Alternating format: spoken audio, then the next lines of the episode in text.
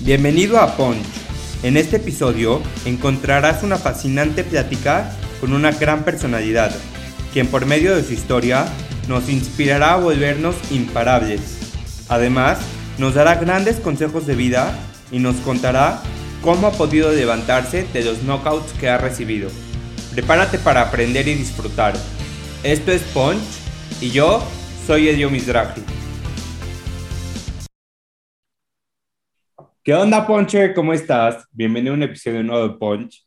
La verdad es de que hoy estoy súper emocionado por el episodio que tenemos, porque una vez más me demuestro que con trabajo duro, perseverancia y constancia, los sueños y las cosas se cumplen y se logran. Romina Sacre, ¿cómo estás? Bienvenida a Punch. Ay, muchísimas gracias por invitarme. Estoy súper contenta de que por fin se nos hizo platicar.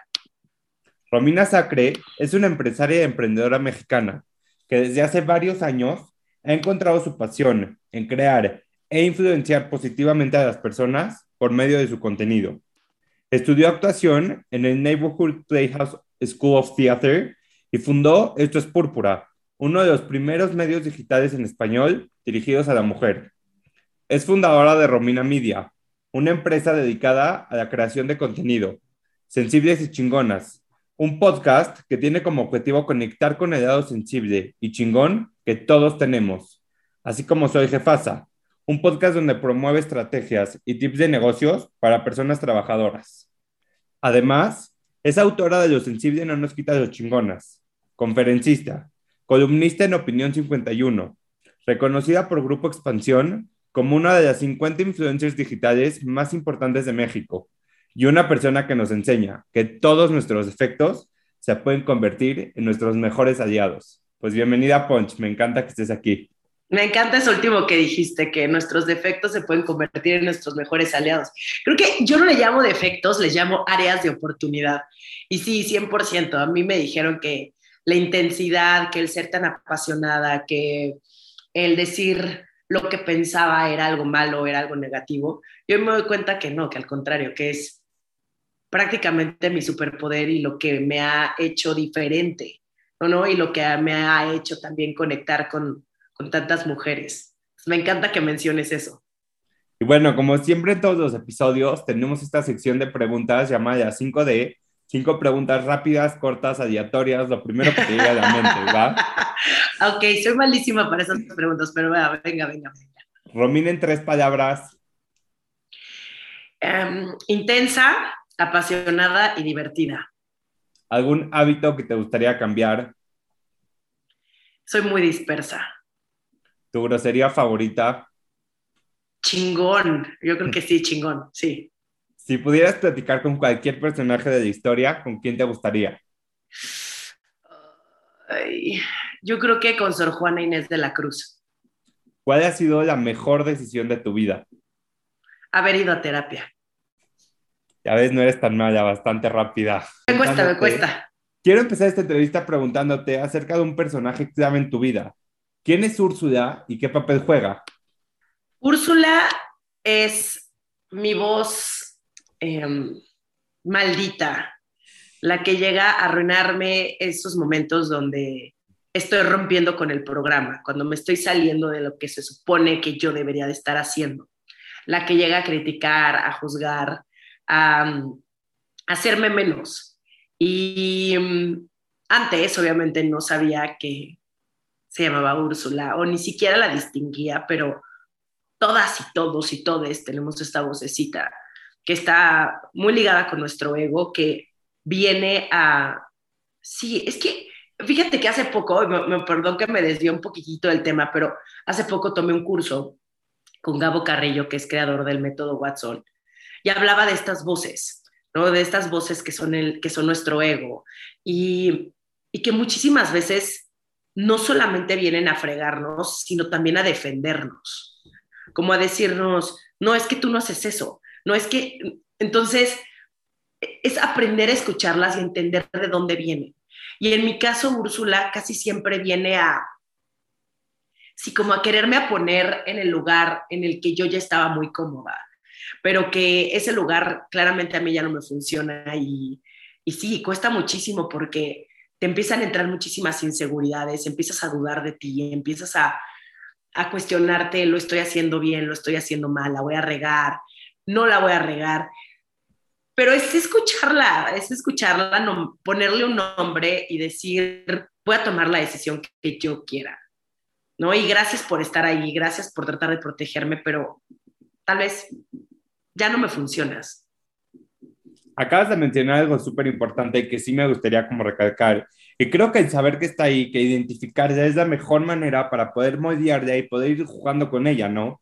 Porque lo dijiste tal cual, llega cuando pues te quieres salir de tu zona de confort, cuando ya te sientes demasiado cómoda con lo que estás haciendo, pero el saber que algo te está retando, el saber que tu propia mente te está dando batalla, que tu propia mente te está intentando sacar de lo incómodo, el tenerlo claro, el ponerle un nombre, el mencionarlo, el saber que existe, creo que es la única manera de poder afrontarlo y de poder pues lograr esas cosas y no dejar que eso te impida. Sí, exacto. Y sobre todo entender de dónde viene, qué es lo que lo está ocasionando, porque muchas veces vamos por la vida a lo güey, ¿no? Ni siquiera escuchándonos. Y nosotros tenemos toda la sabiduría en serio, está dentro de nosotros. Pero por muchísimo tiempo nos hicieron creer que no, que las respuestas estaban afuera, en la religión, en el, nuestro gobierno, en lo que nos decían nuestros papás, no sé, en, alguien externo. Y no es cierto. Y yo creo que aquí la chamba más importante y que creo que es la chamba que yo he venido haciendo hace ya 10 años, desde que empecé la terapia, es regresar a reencontrarme, ¿no? A, ver quién realmente soy yo, a, entender mi esencia y a entender quién, quién es esta Romina eh, desde su lado más puro y más, este, más auténtico, porque crecemos y nos llenan de ideas y sobre todo a, las mujeres, y no es este, esto no es para hacerme ni la víctima ni nada, es una realidad. A las mujeres nos imponen muchísimas, a los hombres también, pero a las mujeres de pronto nos ponen una, una cantidad de eh, expectativas que, que son ridículas y que yo afortunadamente tuve la conciencia y la el privilegio, siempre lo digo que soy uber privilegiada porque tuve dos papás que siempre me dejaron ser y hacer lo que yo quería y que nunca me dijeron, no, mijita, este, tú te metes ahí, tú tienes que hacer esto. Al contrario, siempre han respetado la persona que soy y han respetado muchísimo mi libertad, pero no todo el mundo ha tenido la misma oportunidad. Y entonces el hecho de que nos quieran meter a todas en una cajita de, tiene hay una edad en la que te tienes que casar y en la que tienes que tener hijos, si no llega a esa edad, y si no llegas a hacer eso, entonces estás incompleta o es, hay algo malo en ti, o eh, el querer ser mamá, pero también querer trabajar es algo negativo. Todo el tiempo se la viven metiéndonos y tratándonos de controlar. Y afortunadamente me encanta que estemos también pasando por un momento las mujeres donde estamos despertando poco a poco, pero cuesta muchísimo más trabajo desaprender que aprender, porque han sido años y años y años de presión. Y, y yo creo que es lo más bonito y me siento súper afortunada de poder ser parte de esta generación de mujeres que estamos creando las nuevas reglas, que estamos diciendo, no, así no va a ser, va a ser como yo quiera y como cada una quiera y como cada uno quiera vivir, ¿no? Que eso es, yo creo que ese sería el mundo ideal, donde tanto a los hombres, ¿no? A ti, Elio, también tú te quitaras todas esas expectativas que tienen los demás de ti y dijeras, este soy yo y esto es lo que a mí me gusta hacer, que te atrevieras a a realmente hacer y ser lo que quién eres, que eso es lo más bonito de cada ser humano. Me encanta, y justo para empezar a conocerte, vamos a conocer, siempre he dicho que todos nuestros, pues todos nuestros caminos, todos los actos que hacemos nos van marcando para que hoy en día seamos las personas que somos. Entonces, platícanos un poco de tu infancia, cómo eras de niña, en qué soñabas. Era súper inquieta, pero muy bien portada, muy creativa, muy amiguera, nunca me ha dado pena nada. Em, era la que hacía los shows en frente de mi familia. Em, desde chiquita me gusta actuar, entonces salí en telenovelas y en programas y hice comerciales, creo que mi primer comercial lo hice al año y medio, era un comercial de pañales. Entonces crecí en ese ambiente un poco y mm, me encantaba desde chiquita cantar, imaginarme cosas, jugar a las Barbies. O sea, era muy, muy, muy, muy, muy creativa. pero al mismo tiempo el hecho de que yo haya salido en programas de televisión, salí en Plaza Sésamo, salí en Carrusel de las Américas, tú no conoces estos programas porque tú eres obviamente muchísimo más joven que yo, eh, pero salía en la tele y, y por haber salido en la tele me hacían mucho bullying en la escuela.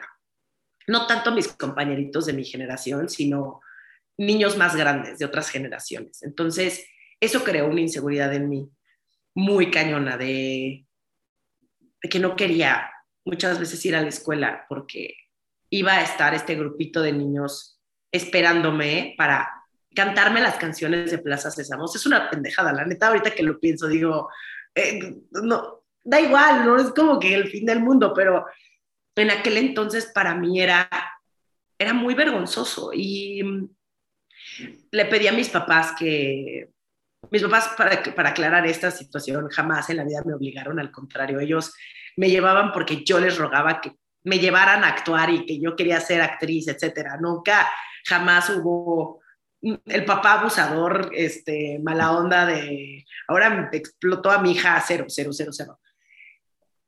Y yo a los ocho años les pido que, que ya no quiero actuar. Les digo, ¿sabes qué? Yo la verdad quiero ser, ahora sí que una niña normal, regresar a la escuela y estudiar. Y así fue. Y, y era una niña muy feliz, muy, muy, muy feliz. Tengo una hermana más chica con la que nos inventábamos una cantidad de juegos y tengo muchísimos primos. Tengo una familia muy grande del lado de mi mamá. Entonces, fui muy feliz, muy feliz era malísima en las matemáticas, pero siempre fui buena en la escuela porque me chocaba que me llamaran la atención. Siempre salí, o sea, siempre era de buenas calificaciones porque odiaba que me regañaran, odiaba que me castigaran. Mis papás nunca me castigaron, nada más una vez que me peleé con mi hermana, y eso yo creo que ya fue cuando yo tenía como 20 años, pero nunca me castigaron porque siempre, siempre fui muy buena niña y siempre fui pues muy educada y muy, este, lo que debía hacer, yo lo hacía. Entonces, la pasé muy bien de niña. Y justo ahorita que mencionas que a los ocho años, pues dejas como de actuación a un lado, en tu adolescencia, cuando ya viene como esta etapa de escoger a qué te quieres dedicar, tú decides retomar la actuación y te vas a estudiar en Nueva York, pero platícanos un poco de esa etapa de Romina. No, te, no, no tenía muy claro que quería estudiar actuación.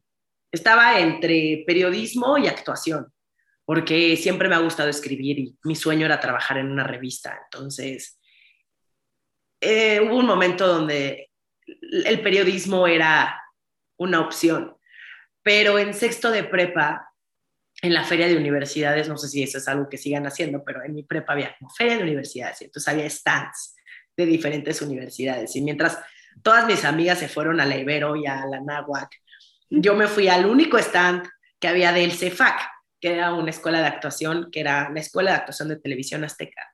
Creo que yo, neta, fui la única persona que pidió un flyer de ahí.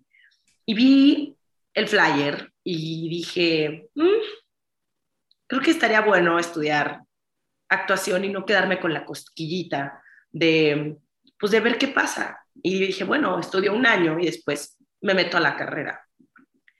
Y me acuerdo perfecto que cuando fui a hacer mi aplicación, obviamente estaba súper nerviosa, pero llego, pido informes y me dicen, bueno, este, aquí está la aplicación, llénala. Si no te hablamos en dos años, puedes regresar. Y yo, ¿cómo? ¿Dos años? No manches, ¿dos? Y yo, no, X, me hablaron a las tres semanas. Oye, queremos hacerte casting, ven. Eh, llegué tarde esa vez y era uno de mis maestros. O sea, yo no sabía en aquel entonces que él era maestros. Y obviamente me super turbo cagoteó, me dijo, ¿cómo te atreves a llegar tarde? Y yo, perdón, no sabía dónde estacionarme, hubo tráfico, etcétera. Pero bueno, aprendí también que siempre debía estar a tiempo, que uno no puede llegar tarde a las cosas. Y me hizo, me hizo la audición y me aceptaron en la escuela para hacer el propedéutico. Y luego del propedéutico, que eran cuarenta y tantas personas, solamente aceptaban a 28. Entonces me quedé en esas 28 ya para estudiar la carrera. Estudié ahí un año. Yo no sabía lo que era tomar una clase de actuación. Yo estaba friqueada y asustada de lo que estaba pasando ahí porque yo venía de un entorno muy fresa, muy, muy, muy, muy, muy fresa. Y en mi escuela de actuación pues había de todo y eso creo que fue lo mejor que me pudo haber pasado, porque independientemente de que me hayan salido o no las cosas o que me haya salido o no el ser actriz, el yo haberme salido de las cuatro personas que yo ya conocía, de las cuales eran súper parecidas a mí, me abrió todo un panorama que yo desconocía y, y fue muy divertido, pero tristemente me corrieron al año porque querían que firmara un contrato que no firme un contrato de exclusividad de super explotación. Este, no hagan eso, televisión azteca, está muy mal. Si quieres editar esta parte, la puedes editar, pero si no, déjala para que sepan. Este, y me, fue, y me voy a Nueva York, que en teoría iban a ser solamente tres meses y, terminaron, y terminó siendo cinco años. ¿Y cómo fue esta experiencia? Pues viviendo en Nueva York, saliéndote de tu zona de confort, ahora sí que apostando todo por un sueño que tenías desde joven. Entonces, ¿cómo es esta experiencia para ti? Yo tenía clarísimo que yo quería ser Salma Hayek y que yo iba a terminar en Hollywood. O sea, esa era mi meta. Yo lo tenía clarísimo, sí, sí, sí, sí, sí, sí, sí, sí. Lo tenía claro, pero no sabía cómo. Y es muy complicado el llegar a un lugar donde uno no hablaba inglés como para tener una conversación con alguien. Sabía inglés por mi escuela, fui una escuela bilingüe, perfecto, sí me podía comunicar, pero no una conversación fluida. Llegar a una escuela donde todas las escenas son en inglés, donde tienes que, aparte no son escenas fáciles, son de autores pues sí, o sea, tipo Shakespeare, güey, no, o sea, es un pedo traducirlo y que entonces haga sentido en tu cabeza, pero al mismo tiempo actuarlo, es, es todo un proceso. Pero como yo estaba tan segura de lo que yo quería, no, no fue tan complicado al principio. Y de hecho, mi ex roommate y amiga, que se llama Sara Seligman, que es, una, es directora, vive en Los Ángeles, ella ya no tampoco se dedica a actuar, pero ahora se dedica a dirigir y a producir. Éramos las mejores de la clase porque los demás eran unos huevones. De verdad, llegaban tarde a la clase, eh, no se aprendían sus líneas, cuando les tocaba pasar, porque aparte éramos muchísimos en el salón, no estaban preparados y nosotras siempre estábamos preparadas y no con una escena, con tres. Y, y éramos unas intensas porque lo que queríamos era aprender, era como, es nuestra oportunidad para aprender otras cosas. Obviamente la escuela de Lee Strasberg, que hace poco vino una entrevista de Lady Gaga que decía que había estudiado en Lee Strasberg, qué bueno que ella probablemente le tocó una mejor experiencia. A mí se me hace un, un método súper complicado y como ah, muy un poco mamador, pero uno aprende de todo y eso para mí creo que también ha sido una de las grandes lecciones. Jamás llegues a un lugar pensando que ya te la sabes. Al contrario, llega abierto porque siempre vas a aprender algo, te guste o no te guste. La escuela no conectó tanto conmigo, yo no fui tan fan de ese método, pero aprendí un montón, un montón, un montón, un montón. Y después de ese año me aceptan en mi siguiente escuela, que es el Conservatorio de The Neighborhood Playhouse, que um, ahí estuve dos años, donde también el primer año éramos setenta y tantos y después hicieron filtro y terminamos estudiando 25. Entonces, siempre fue la vida diciéndome, si es por aquí, si es por aquí, si es por aquí. Y justo en tu libro dices una frase que me llamó mucho la atención y dices, fracasé chingón como actriz. Y yo siempre he dicho que en esta vida se gana o se aprende. Y ya dijiste varios aprendizajes que te llevaste durante esa etapa de tu vida. Y aunque a lo mejor fue, pues no un fracaso, pero es fuerte, ¿no? Cuando no logramos todos esos grandes sueños que tenemos y todas esas grandes ilusiones. ¿Cómo es para ti regresar a México con un sueño, pues no al 100% logrado y empezar de nuevo con una carrera y empezar a construirte? Fue muy difícil y fue también una cachetadita de humildad porque como ya te mencioné, yo esperaba llegar a Hollywood y ser la nueva revelación latina, pero al mismo tiempo no estaba enfocada. Y eso es algo importantísimo. Tienes que estar enfocado o enfocada o enfocada en tu objetivo, porque si no va a ser muy complicado. Y yo en aquel entonces, además de mis múltiples inseguridades, salía mucho de fiesta, tomaba casi diario, no era una persona que decía, esto es lo que quiero, pero voy a trabajar durísimo para eso, ¿no? Desde cuidarme, desde cuidarme la alimentación hasta cuidarme y hacer ejercicio. No hacía nada de eso, nada de eso. Yo quería que alguien llegara y me descubriera en la calle y me dijera, tú eres la persona que estamos buscando y yo no tuviera que hacer absolutamente nada y que de cierto modo hasta creía yo que me lo merecía porque tenía muchísimo talento. Y al final esa es otra lección. No importa qué tan talentosa seas, tienes que ser la que más le trabaja, punto. Y yo era muy huevona, y yo era muy, estaba muy dispersa, y no entiendo, o sea, de verdad que, digo, claramente no tenía las herramientas que tengo hoy, no, claramente no, nunca había ido a terapia, no sabía que había algo mal conmigo, no sabía que estaba deprimida. Y, y sí, y ahora que lo veo, digo, claro, trataste de sobrevivir, porque no estaba fácil vivir en una ciudad como Nueva York a los 22 años, donde no sabes bien quién eres, donde crees que te conoces, donde te crees la persona más adulta del mundo, pero la neta no. Eres una escuincla que apenas está viendo qué pedo con su vida. Y pues tomé muchas malas decisiones en aquel entonces, porque yo era muy tóxica, muy tóxica conmigo. Y obviamente, pues todas mis relaciones eran súper tóxicas. O sea, las relaciones más tóxicas que tiene mi vida, ok, durante esa época. Entonces regreso a México a vivir con mi mamá. Gracias, mamá, por haberme dado asilo en tu casa. y, y fue empezar otra vez a ir a castings de comerciales, a um, ver qué onda, hacer otra vez contactos, porque yo hace cinco años no estaba en México. Y fue igual de difícil, igual de difícil, súper complicado. Y entonces fue una vez más el, el sentirme que, que yo era una fracasada, una luce, pero porque yo le ponía toda mi valía a lo que hacía a nivel profesional, lo cual hoy lo veo y digo, mm, no, no hagan eso, no hagas eso porque hoy sé que por más de que me vaya súper bien en mi chamba y que tengo un libro exitoso y que tengo un podcast que lo escuchan miles de personas, yo no valgo por eso. Hoy me lo pueden quitar y me han quitado, no es que me hayan quitado, he tenido que empezar de cero tantas veces que no importa, sigo siendo la misma persona y la gente que conecta conmigo, si el día de mañana se me ocurre hacer X proyecto o ya no hacer nada, la gente va a seguir conectando conmigo por la persona que soy, no por lo que tengo por afuera. Entonces, eso es eso es súper, súper, súper importante. Como que, y no sé qué opinas tú, Elio, pero nuestras generaciones, porque a pesar de que tú seas más chico que yo, pues bueno, traes mucho de él, la generación millennial, eh, nos hacen creer que valemos por nuestros éxitos y por lo que tenemos y por cómo nos vemos y todo lo externo y no es cierto. No es cierto, es una trampa grandísima.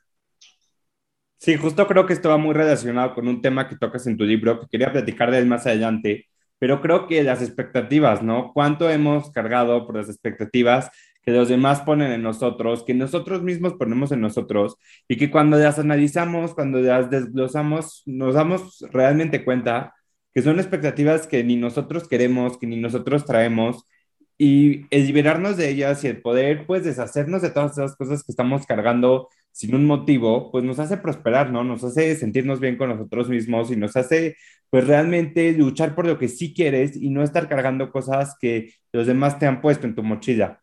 Sí, a mí me gusta definir las expectativas como esa película dirigida, actuada y producida por ti, donde claramente uno lo proyecta, pero no, no, no, no, o sea, no va a pasar una cosa es tener metas, una cosa es tener objetivos, una cosa es saber hacia dónde ir y otra cosa es pensar en cómo debería ser yo, sí. Y hacerte una película que va a ser muy frustrante que se cumpla porque, porque así no es la vida. O sea, imagínate que, qué flojera saber qué es lo que nos va a pasar a los 30, a los 35, a los 40, a los 42, con quién te vas a terminar casando, o con quién va a ser tu pareja, o con, ¿cómo se va a ver tu hijo? O sea, ¿por, ¿por qué? ¿Por qué, ¿Por qué la gente querría saber absolutamente todo? Eso se llama control. Y también, como no confiamos en nosotros y como no soltamos y como no creemos que tenemos un poder divino, no la vivimos tratando de controlar todas las situaciones. Y el, si no me salió como yo quiero, entonces soy una fracasada. No, la verdad no. Yo agradezco infinitamente, infinitamente que no me salió haber sido actriz. Nunca es tarde, tal vez próximamente vuelva a regresar a actuar, pero qué bueno que no, no, no salieron las cosas como yo quería en aquel entonces, porque no tenía las herramientas, porque no estaba preparada. Si hoy, con mis herramientas, ¿no? mi cajita de herramientas ahí lista, y con todo lo que me pasa en el mundo digital, de pronto se me va el pedo y me empiezo a poner loca, insegura y me empiezo a comparar con las demás.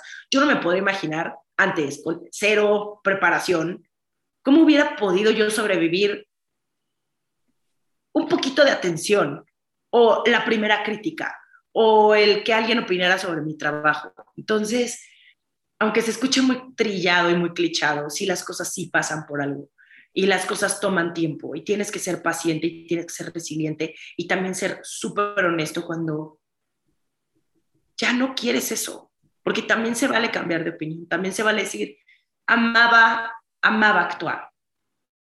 Y de pronto llega la oportunidad de abrir mi primer blog y, y encontré que también era para mí un canal para expresarme, para decir lo que pienso, para ser yo, y qué cagado, porque yo pensé siempre que me iba a volver famosa por interpretar a alguien más, por ser alguien más. Y no, y pasó lo contrario. Me volví, no sé si famosa, pero exitosa por ser yo.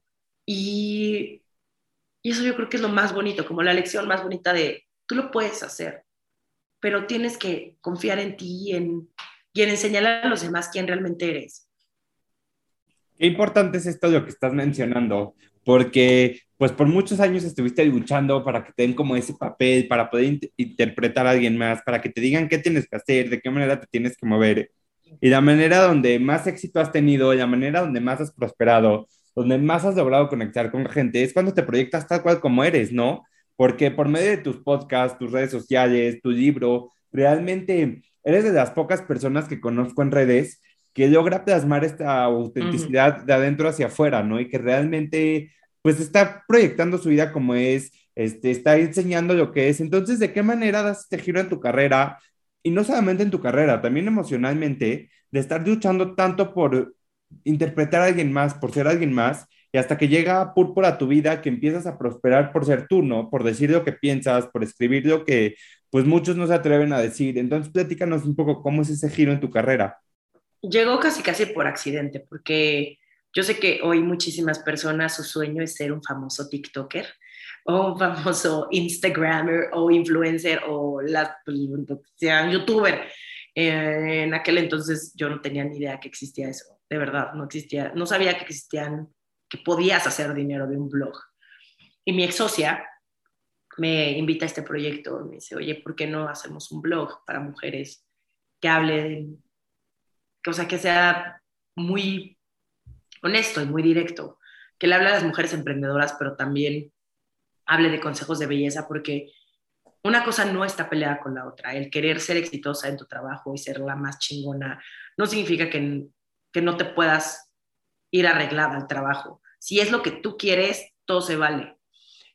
Eh, pero el problema es que, recuerda que a las mujeres nos dicen que puede ser una cosa o la otra, pero no puede ser todo el panorama porque si no, uh, presumida, este, ambiciosa, etc.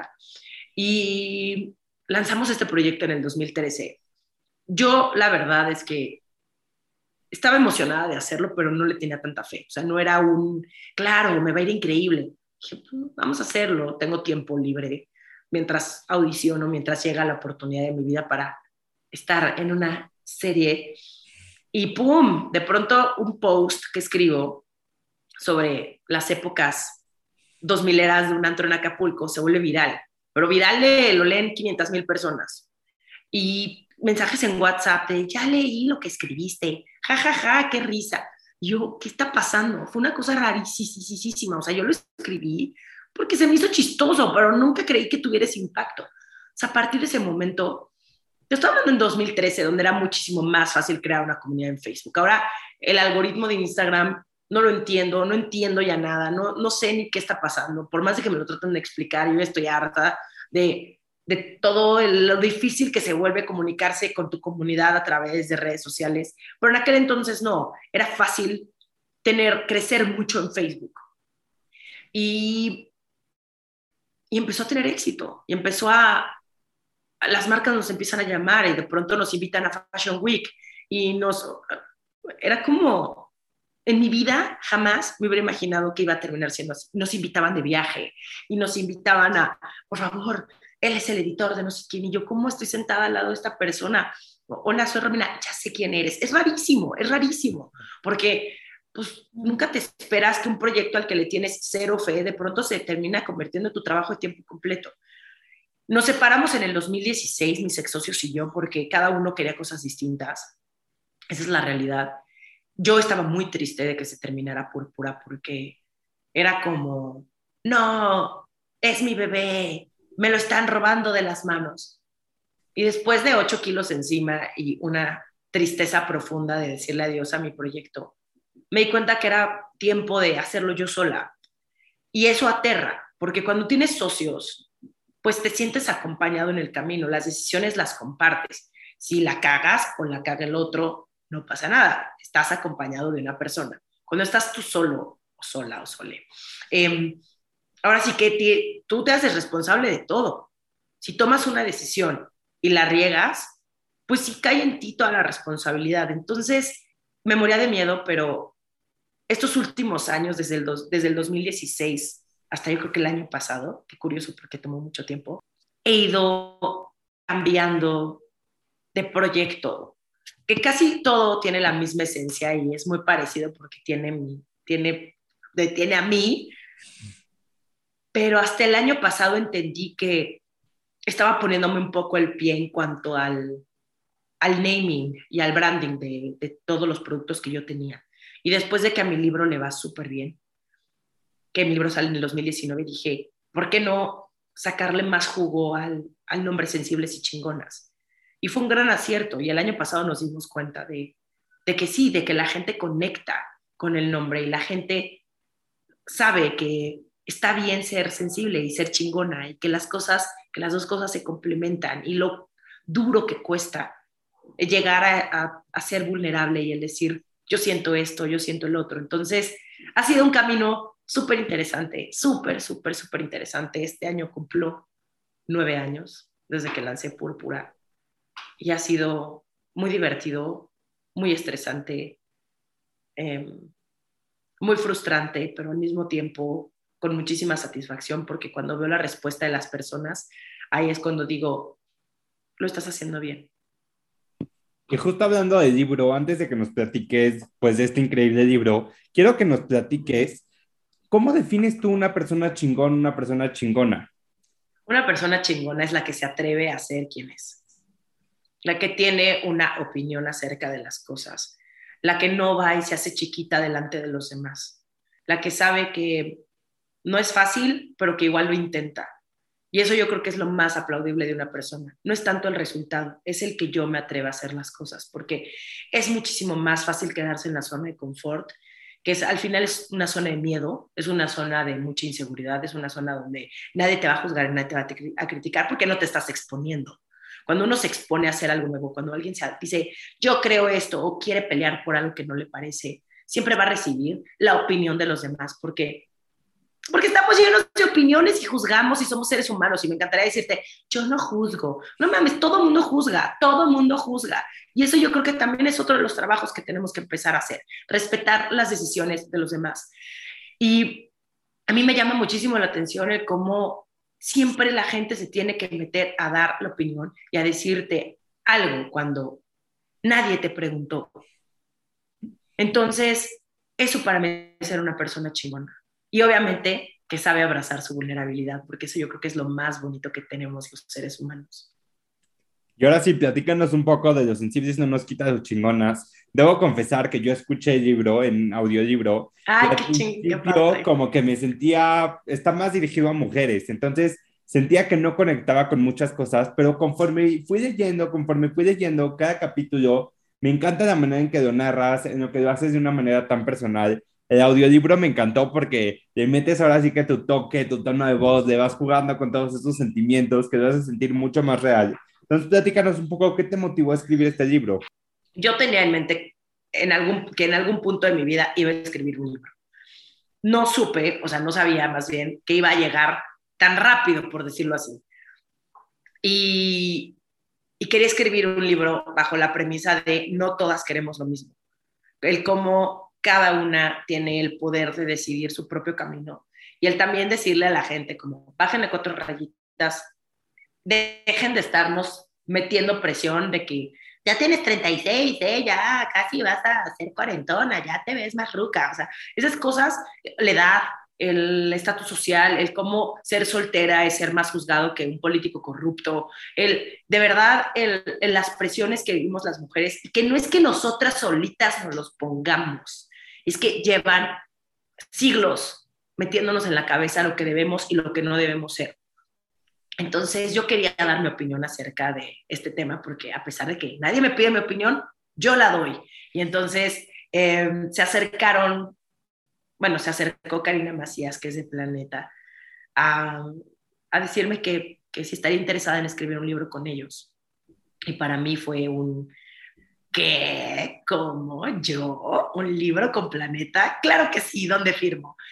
Y fue un proceso súper, súper bonito y súper divertido, al mismo tiempo estresante porque lo terminé en siete meses. Pero me acuerdo perfecto que en julio que lo volví a leer todo, que te lo mandan, ¿no? Tus editoras para que lo revises y te digan, a ver, que, que tú veas si hay algún error, etcétera. Lo volví a leer y dije, está muy bueno. Estoy súper orgullosa de lo que escribí, súper, súper, súper orgullosa. Y, creo que lo más importante es que cuento mi historia tal cual es, porque no me da pena lo que he vivido, ni la persona que soy, ni los errores que he cometido, ni el momento en el que me la vivía en la fiesta y en la peda. Nada de eso me da pena. Nada, nada, nada, nada, nada. Al contrario, abrazo muchísimo aquellas épocas donde estaba muy perdida y donde estaba muy triste porque si no hubiera yo tocado un, fondo, y, no es que, a ver, no sé si es como un fondo, fondo, no, yo no sabía que estaba en el hoyo más bien.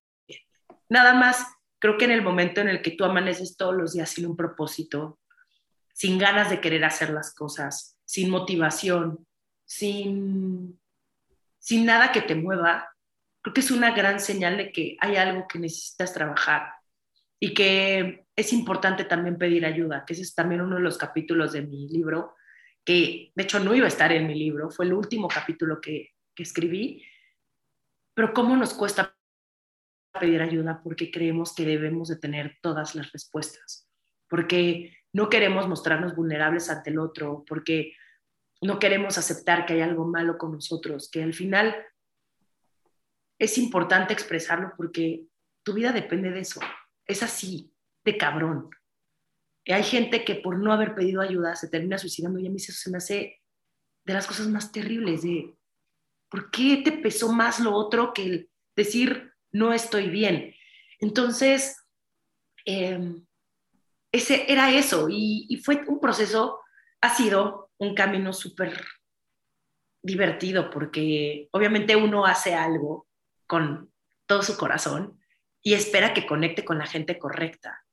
Y afortunadamente, qué bueno que conecto con muchas personas, porque si no, qué pinche horror el planeta hubiera llegado a decirme, no mames, vendiste cinco libros, qué horror, ¿no? Este hubiera sido como, ups, perdón, planeta, creo que no estuvo tan bueno mi libro. Pero es, es, es, es el mejor sentimiento, el poder ver que hoy, hasta la fecha, personas me escriben para decirme que escucharon mi audiolibro, que escucharon, que leyeron mi libro, porque muchas veces los libros tienen muy poca vida y entonces el hecho de que ya haya pasado 2019, 2020, 2021 y 2022 eh, significa mucho.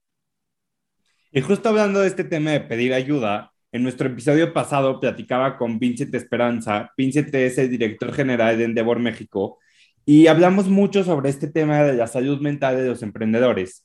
Y me dijo algo que se me quedó muy grabado y creo que va muy relacionado con, pues, contigo y con tu historia. Y dijo, ¿por qué los emprendedores sí piden pues un equipo de marketing, un equipo de data, un equipo de finanzas y no piden un equipo de salud mental para ellos, ¿no? Que si ellos no están bien, pues nada de su alrededor va a estar bien.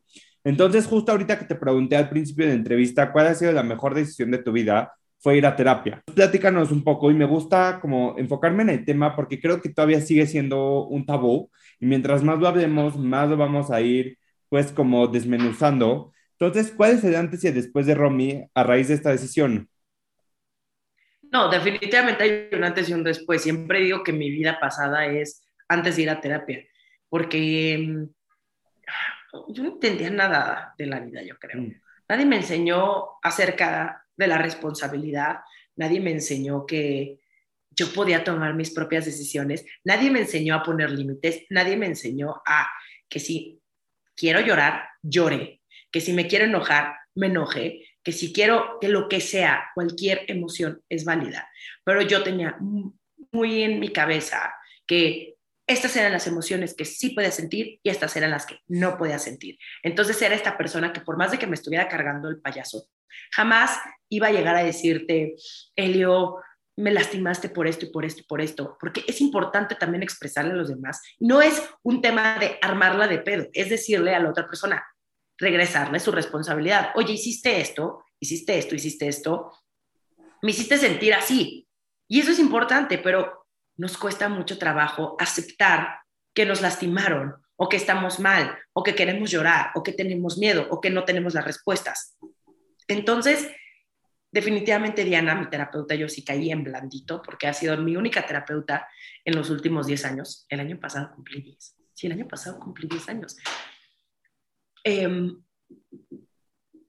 caí en blandito con una persona súper amorosa que, que además de psicoterapeuta es está muy conectada con su lado espiritual. Entonces, ha sido un, un este, como así que muy, muy completo todo. Ya no voy a terapia como, como antes, no, no voy, antes iba todas las semanas, ahora una vez al mes hablo con Diana, pero sigo trabajando y sigo tomando cursos y sigo tratando de entender esta vida que es muy compleja y que entre más creces y entre más responsabilidades tienes y entre más te va mejor en la chamba. Y qué bueno que lo mencionó eh, tu entrevistado porque es muy cierto.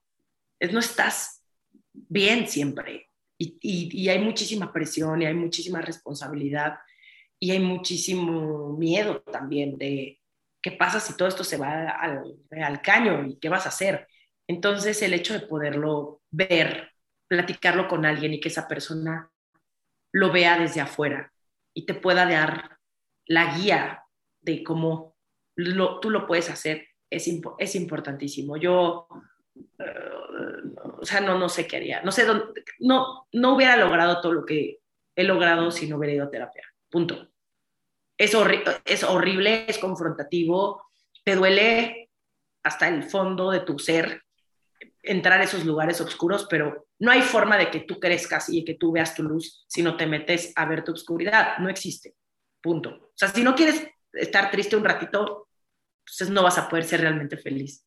Porque eso no existe, o sea, este positivismo tóxico, por favor. Y bueno, Romy, para empezar a cerrar, al principio de la entrevista mencionabas que pues de niña sufriste bullying, por ende te volviste muy insegura. Y creo que dándole la vuelta a la historia, hoy en día una de las cosas que más valora pues toda tu comunidad es tu autenticidad, tu seguridad. Y creo que eso solo se logra teniendo un buen amor propio, muchísimo compasión, muchísimo cariño a uno mismo. Entonces, ¿de qué manera consideras que se puede fortalecer la seguridad en uno mismo? Entendiendo que la opinión de los demás no es la verdadera, que cada uno va a opinar algo acerca de ti y tú decides si lo tomas o lo dejas lo bueno y lo malo. Pero toda esa seguridad viene de conocerte tan bien que llegue quien llegue a decirte lo que sea, tú sepas quién eres y qué no eres. Y ese yo creo que es también uno de los grandes beneficios de la terapia, porque es este camino de autoconocimiento que sí trae un montón de recompensas, que obviamente tengo mi lista de áreas de oportunidad, porque obvio, nadie es perfecto, menos yo. Em, o sea, menos yo, no, no, de que yo sea perfecta, es que sonó muy raro como lo dije. Eh, nadie es perfecto, nadie es perfecto y la vas a regar y vas a cometer errores y vas a decir cosas que no querías decir y vas a lastimar a los demás y te van a lastimar y esa es la vida. Y uno no puede ir por la vida tratando de cuidarse todo el tiempo, de tratar a los demás con pincitas, de diré esto o no diré esto, calculando cada una de tus acciones y tus movimientos, porque qué flojera. O sea, creo que la belleza de ser humano es como, ¿qué voy a aprender de esto? Ya la regué, ok, ya fracasé, ok, ya me caí, ¿qué es lo que tomo? ¿no? ¿Cuáles son las piezas que digo, ah, sí, pues sí, la verdad es que lo podría hacer mejor al día siguiente? Y creo que para mí eso es fundamental, el hecho de que yo sea una persona muy segura de mí misma es, sé lo que valgo. Y, va mucho más allá del amor propio, es del, de la autovalía, de, de, la persona que soy, de lo que tengo y de lo que ofrezco, de cuánto me amo a mí, pero también de lo que le doy a los demás, de la persona que soy. Y eso eso es creo que mucho más importante que es que el amor propio siento que está ya pues, está muy trillado todo el pedo, ¿no? Como de di cuatro frases bonitas frente al espejo y te vas a amar. No, eso no existe, güey, no existe. Por más de que yo me diga cuatro frases bonitas ante el espejo, si no voy a terapia, si no me meto a ver mi dark side, si no me acepto como soy, si no digo, güey, es que tú no eres esa persona que te gustaría ser y no pasa nada, no te tienes que estar comparando con tu amiga, no pasa nada. Tú tienes estas otras, cosas, estas otras cosas. Fíjate que ahorita que te platicaba de Gabo Carrillo, que tomé un curso con él, el último de sus módulos es, es el cómo uno se convierte en oferta. O sea, ¿qué tengo yo que ofrecerle a los demás? Y se me hizo súper bonito porque es un, un ejercicio de darte cuenta de todas las cosas bonitas que tenemos, que de pronto somos buenísimas para verlo en los demás, para verlo en nuestra amiga, pero nosotras somos nuestras personas más criticonas, culeras, malditas, y nos cuesta muchísimo trabajo ver todo eso bueno que tenemos, porque todas y todos y todas tenemos cosas hermosas que podemos ofrecerle a los demás, algo que enseñarles, algo que compartir. Entonces, es empezar a reconocer esas cosas tan bonitas que tenemos y abrazarlas y, y sí, agradecernos todos los días de todo lo que hacemos, porque es un montón y muchas veces hasta lo, lo damos por hecho. Me encanta. Y ahora sí, Romy, la pregunta obligada. Si pudieras dejarle un solo consejo a la juventud, ¿cuál sería y por qué? Que no tengan miedo de ser quienes son. Me encanta. Punto. Y bueno, ¿qué viene para Romina? ¿Cuáles son tus próximos retos de emprender? eh, ay, Elio, este, este, sería otro podcast. Vienen muchas cosas este año. Estoy muy emocionada porque es un año de muchos proyectos nuevos.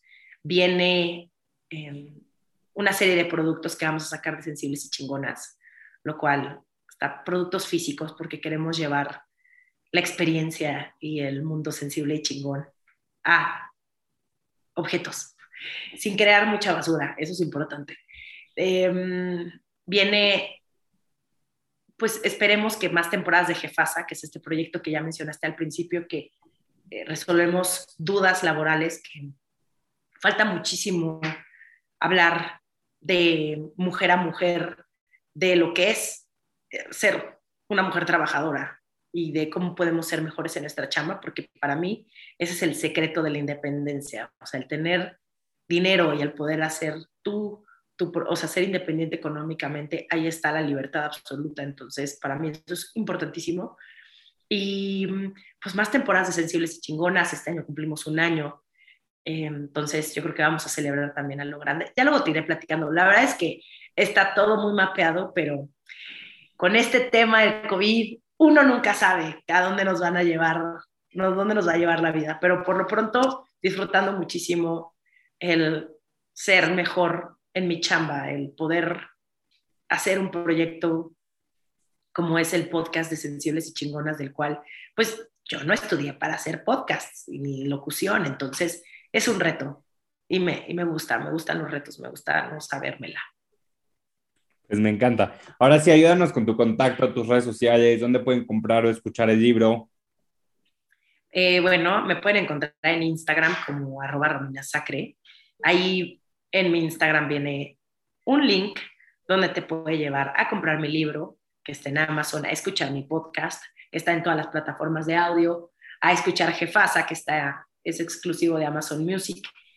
Y también tengo una lista de Telegram donde, fíjate que es, muy nuevo ese proyecto, pero estoy muy contenta porque Instagram ya me estaba causando muchísimos conflictos y no es que me desaparezca de Instagram para nada, pero luego quiero compartir cosas con mi comunidad y meterme a Instagram es todo un trip. Entonces dije, algo donde yo me sienta mucho más cómoda y pues ahí también se pueden, ahí en el link envío pueden ser parte de mi lista de Telegram. Prometo no spamearlos, no soy esa persona tan intensa que escribe todo el, todo el tiempo, solamente comparto cosas importantes. Y pues en, en arroba sensibles y chingonas en Instagram también para que sean parte de la comunidad. Pues bueno, muchísimas gracias, Romy. Gracias por estar aquí. Disfruté muchísimo este episodio. Para cerrar el episodio, quiero cerrar con esta frase que la repites constantemente en tu libro. Es una frase que te dice Diana, tu terapeuta, y me encantó. Y dice, nada es malo y solo debes de asumirlo. Me encanta. ¡Bravo! Pues muchísimas gracias. Gracias por estar aquí. Muchísimas gracias a ti, Elio. Te mando un abrazo gigante. Nos vemos la próxima semana con un nuevo episodio.